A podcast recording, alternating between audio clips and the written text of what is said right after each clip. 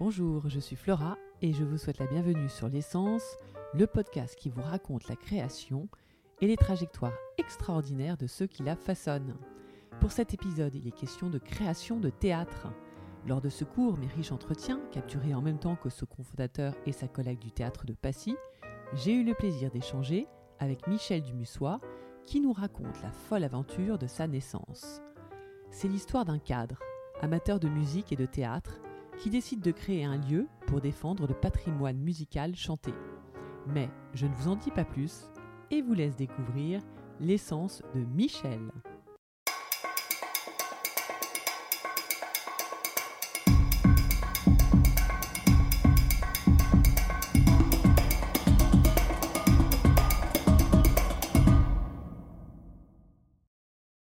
Êtes Michel Dumusois, vous êtes euh, président et, et vous êtes metteur en scène. Alors j'ai fait plein de choses. J'ai fait plein de choses dans ma vie. Moi, Oui. au départ, je suis pas du sérail euh, professionnellement. Non, non, non, du tout, puisque j'ai fait complètement autre chose de ma vie euh, jusqu'en 2019. Euh, Oui. Pour vous dire, j'étais cadre dans une multinationale, dans l'industrie. Mais j'ai compris moins vite que Patricia où était ma vraie place. Ceci dit, et le théâtre et surtout la musique ont tenu une place centrale dans ma vie, toujours, euh, mais de manière non professionnelle. Euh, donc, vous êtes amateur, quoi.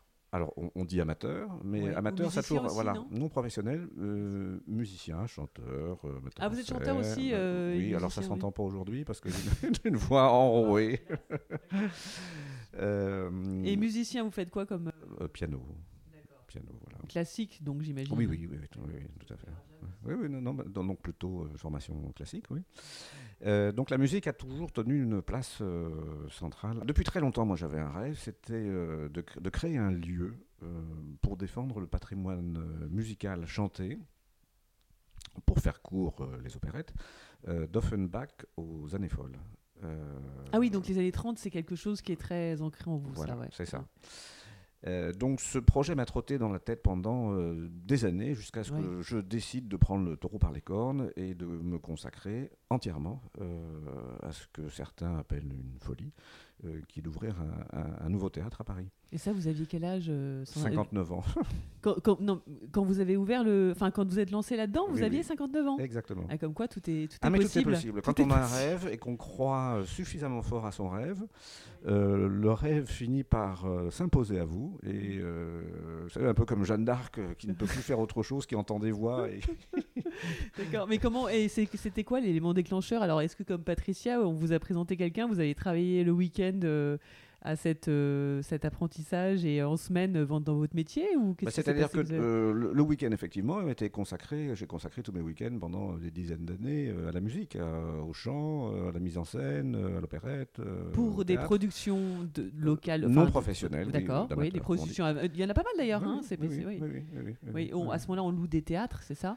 On loue des théâtres Voilà. et on invite des amis et on fait quelques représentations. Ah, et- c'est ça. voilà. D'accord. Et, Et- et là-dessus, on gagne de l'argent ou pas Ou non, c'est juste pour ah se non, non, faire plaisir. Non, non, euh, non, non. Si déjà on arrive à équilibrer, euh, qu'on perd Ah, pas ça- d'argent. D'accord, euh, parce qu'on peut perdre de l'argent en plus, oui. Ah oui, oui. Ah, oui, Euh, Donc ça, c'était les euh, week-ends. Et donc tout d'un coup, vous avez tout claqué. Oui, euh, alors c'est pas tout d'un coup parce que l'idée, Oui. mais euh, entre le moment où elle, germe dans votre cerveau et, et, euh, où vous passez à l'action et qu'enfin ça se réalise, il se passe euh, des années. mhm. Euh, c'est pas une décision qui se prend, c'est pas un coup de tête. Je me suis pas levé un matin en me disant tiens si si j'achetais un théâtre. Non, Euh, c'est une décision qui a été mûrement euh, réfléchie euh, et parce que les enjeux sont aussi euh, importants, les enjeux financiers Mais oui, bien sont sûr. aussi importants. Donc, euh, quand on est absolument euh, certain de ce qu'on veut faire, eh bien, l'idée s'impose tellement fortement à vous que ça devient irrésistible euh, et que vous décidez de réaliser votre rêve. Donc, c'est ce qui m'est arrivé. Et, et donc, mais à la base, euh, dans votre travail normal d'avant, vous aviez une fonction un peu euh, de gestion, de. Euh, J'étais. euh, aux finances, enfin, je sais pas, Non, non, non, non, non, non, moi j'étais euh, directeur commercial. Dans Oui, enfin, il y, a quand même du commercial. Oui, enfin, il y avait, Oui. vous avez les chiffres, c'est pas non plus. Oui, oui, non,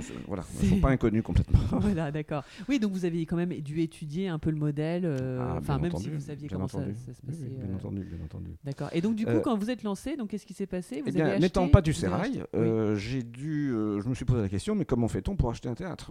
Euh, et ce que j'ai fait, j'ai euh, tout simplement passé une petite annonce euh, dans un, non pas dans un journal, parce que c'est plus comme ça que ça se passe, mais sur Internet, sur un site Internet. Il y a des sites consacrés au théâtre, comme théâtrecontemporain.net ou Spectable, etc. Oui. Donc j'ai passé une petite annonce en disant, une, une annonce d'une ligne, j'ai jeté ma bouteille à la mer, une annonce d'une ligne qui disait, je cherche à acheter un théâtre à Paris, en- environ 200 places. Voilà. Mhm. Et j'ai eu quelques appels un peu euh, farfelus. Et, et- et un appel de mon associé actuel, euh, Jean-Georges Tarot, Mhm. euh, qui en m'appelant d'ailleurs euh, pensait que c'était également une démarche un peu farfelue parce que ça n'existe pas des gens qui passent des petites annonces pour acheter des théâtres. Donc, il ne pensait pas que c'était très sérieux, mais par acquis de conscience, m'a quand même passé un coup de fil. On est resté une heure et demie au téléphone. Il m'a expliqué son projet, lui, euh, qui était, alors c'est encore une autre, une autre folie, c'est-à-dire que lui voulait créer un théâtre. Ce théâtre n'existait pas, le théâtre de Passy dans lequel on est aujourd'hui n'existait pas. Mhm. Euh, donc, Enfin, il, était- est, il est, ouais, enfin, il, est- il avait, il fut. alors, il fut un, cinéma. Il était un cinéma au tout début, en de 1932 à, euh, à, à 85 ou 86.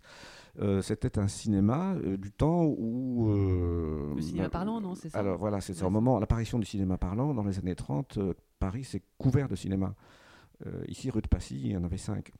Alors, il en reste un, le Majestic Passy, à l'autre bout de la rue. Ah, ça, mais, et celui-ci s'appelait Le Passy, qui était actif jusqu'en 86, je crois. Et euh, ensuite, c'était devenu un magasin de meubles que les gens de l'arrondissement connaissent sous connaissaient sous le nom de Régali, euh, qui a disparu il y a quelques années. Donc, euh, Jean-Georges avait racheté déjà le lieu pour euh, créer un théâtre, parce qu'il avait sa folie à lui, qui était d'acheter un théâtre. mais lui, c'est vraiment un homme de théâtre. Il a une carrière de 40 ans dans le théâtre. Il vous en en parlera plus longuement que, que moi tout à l'heure.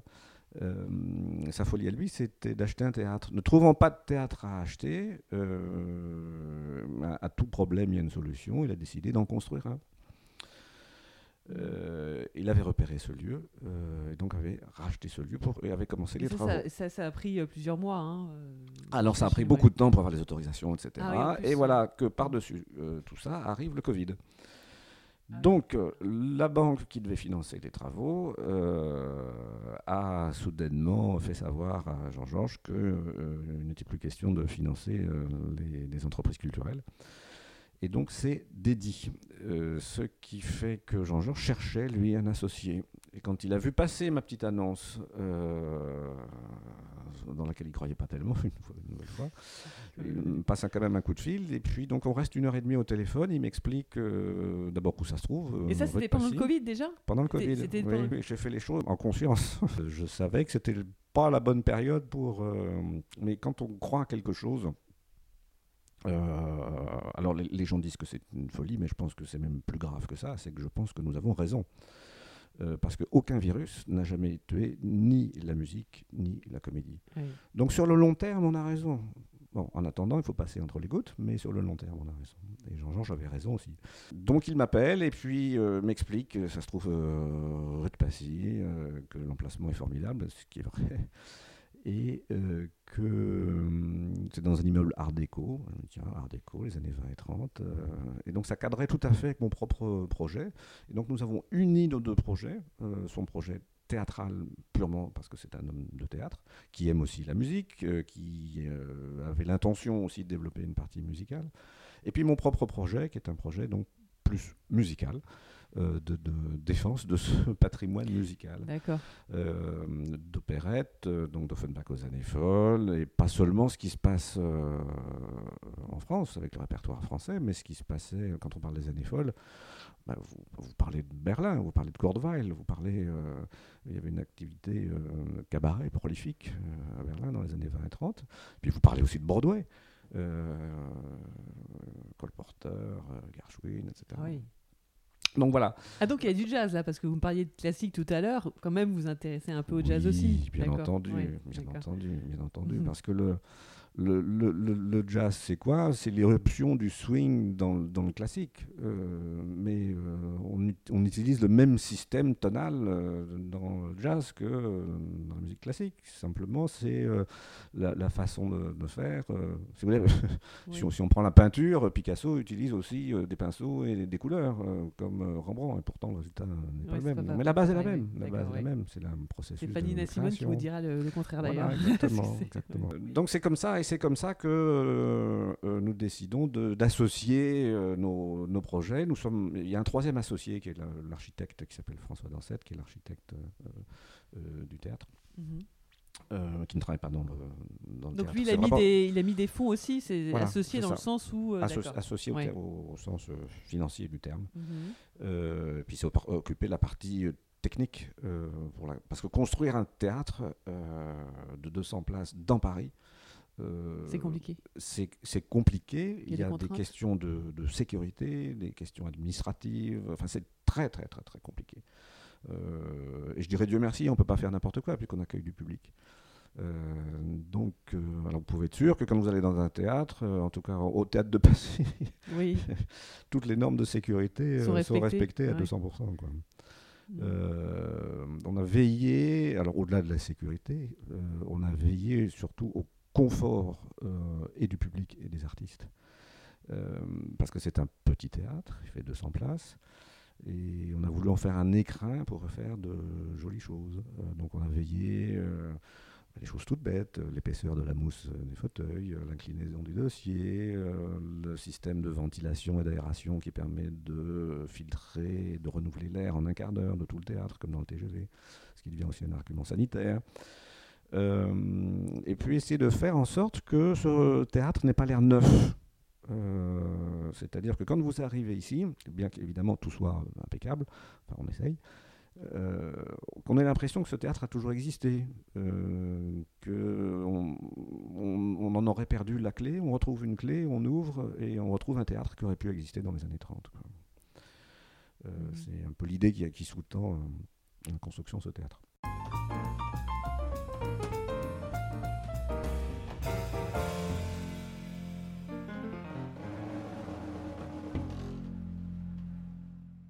Chercher des financements auprès... Non, c'était tout financé euh, entre trois personnes. Alors c'était financé entre trois publics plans. aussi avec des, enfin, des, Non, pas de fonds euh, publics. On a, on a eu une aide du conseil régional euh, pour l'équipement euh, et puis euh, évidemment de l'emprunt Oui. parce que vous pouvez rien faire sur des sols fonds propres. Mhm. Et après, donc là, les spectacles, parce que vous en avez pas mal. Vous avez, attendez, alors il y a Pagnol, il y a, vous savez comment alors on a donc on a euh, commencé avec Joséphine B qui est un spectacle musical sur la vie de Joséphine Becker Qui est en... Non, c'est terminé, ça. que crois, nous avons dû nous avons dû arrêter parce que le comédien s'est cassé le tibia. Ah, effectivement. Double fracture du tibia. Et euh, donc on a dû l'arrêter. Et- et on pouvait pas sous- remplacer, non, euh, Brutalement. Ben, parce que c'est très compliqué de remplacer quelqu'un qui joue 17 rôles, euh, qui chante, euh, Ah. qui danse. Et c'était pas la euh, comédie, c'était un comédien qui jouait le rôle de Joséphine Non, Becker ils sont deux. Il y avait Ah, Joséphine. Becker, donc Clarisse Ouais. Et Thomas Armand, le, Le comédien, et- qui joue tous les autres rôles, euh, tout- toutes les Oh là là. personnes que euh, Joséphine a rencontrées de- durant sa vie. Zut, d'accord, donc ça c'était pas possible. Donc c'était euh, impossible. euh, on donc espère éventuellement pouvoir reprendre peut-être euh, plus tard, peut-être cet été. Enfin, tout ça dépend de l'état de santé euh, de Thomas. Euh, mais on a dû l'arrêter, c'est dommage parce que ça marchait très très fort. Euh, on a eu le nez creux en prenant ce spectacle euh, qui a apporté de la lumière sur le théâtre dès son ouverture. Nous ne savions pas au moment où on a choisi de prendre ce spectacle, c'est que Joséphine Becker allait être panthéonisée. Mais oui, exact. Voilà. Oui. Euh, donc, euh, ben, on, a, on a commencé, euh, enfin, l'ouverture de ce théâtre du théâtre de Passy sous les auspices de Joséphine Becker, qui nous, qui nous voit et nous protège. Alors, j'espère qu'elle a protégé aussi Thomas et qu'il se rétablisse vite et qu'on puisse reprendre le spectacle. Mais à côté de ça, donc, Oui. on a effectivement actuellement un spectacle qui tient l'affiche à 21h, qui s'appelle Ces femmes qui ont réveillé la France, euh, avec Jean-Louis De- Debré Et, et, ça, ça, c'est par vous. C'est par, euh, par, c'était une rencontre encore euh, parce que c'est, pas. Alors, lorsque Joséphine B s'est arrêtée, euh, peut-être que Oui, je peux va- passer la parole oui, à, Jean-Georges Je Tarot. euh, pour la partie un peu plus euh, théâtre, disons. Oui, d'accord. Vous avez fini Vous n'avez pas d'autres choses à raconter Oh, bah, je, par peux- je rapport pourrais parler pendant des heures, mais on-